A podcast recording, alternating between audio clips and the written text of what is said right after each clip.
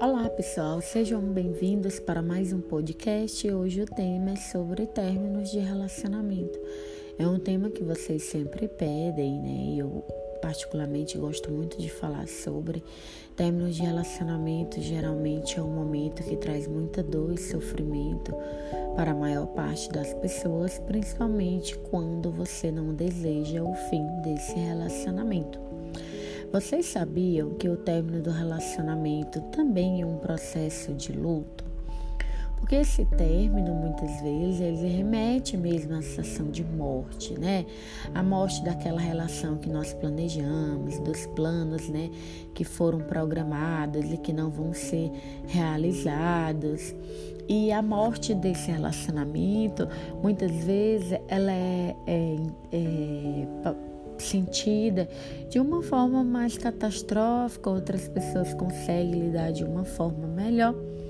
Mas eu gostaria de falar para vocês as cinco fases, né, desse luto que as pessoas encontram aí após esse término. Geralmente, a primeira fase é a de negação né? A pessoa acaba negando, não quer acreditar que o outro realmente quis separar, ou acaba dizendo que tá tudo bem, negador, acha que vai superar rápido e que não liga para aquela pessoa. Então ela pode tanto negar a dor como ela negar que o outro quis terminar o relacionamento. Geralmente, depois dessa primeira fase da negação, vem a raiva, né? Aquelas perguntas do tipo: por que comigo? Por que logo eu, que amava tanto, me dediquei tanto? Não é justo. E aí, geralmente, as pessoas sentem muita raiva, né? É, do, da, do outro, porque terminou. Às vezes, tem pessoas que falam até em ódio, né? Depois de passar nesse momento da raiva, é um momento de, de tristeza muito grande, né? Momento de tristeza que marca aí que você começa a cair a ficha, que passa mais aquela raiva, e aí você começa a achar que a vida não faz mais sentido porque aquela pessoa te deixou, que a sua vida só fazia sentido quando você tinha aquele relacionamento, a sua autoestima pode ficar baixa, né? Então acontece aí também essa fase de uma tristeza maior, né? E aí, depois dessa tristeza, vem uma fase da barganha, né? Que é quando você começa a fazer promessas, né? Que você começa a, fazer promessas do tipo da vontade de superar e seguir em frente, quanto à vontade de reaver o amor novamente. Então, coisas desse tipo. Depois disso, pode acontecer a fase da aceitação né?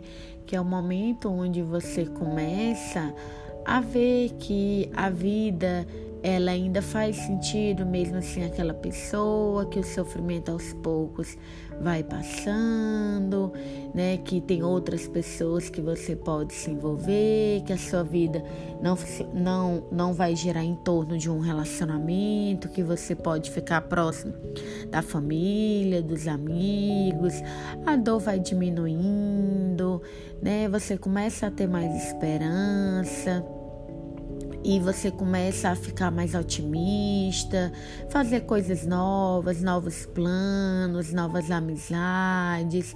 É importante falar que realmente os tempos do relacionamento, de forma geral, não são fáceis. Nem todas as vezes essa etapa que eu falei, elas aparecem em uma ordem, nem todas as pessoas passam por todas essas fases do luto, né? Algumas pessoas, inclusive, acabam ficando paralisadas por muito tempo, por exemplo, na negação, e que isso atrapalha, sim, o processo do luto.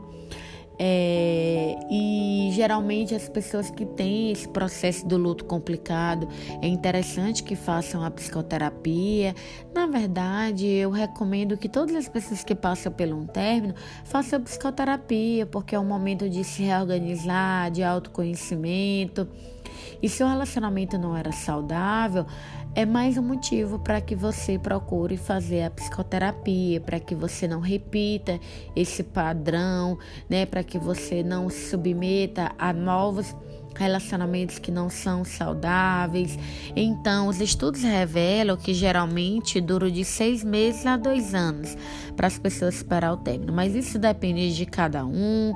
Permita seguir em frente, entre em contato com os bons amigos, com a família, faça novo plan novos planos, faça a psicoterapia e não se preocupe que essa dor vai passar tá bom?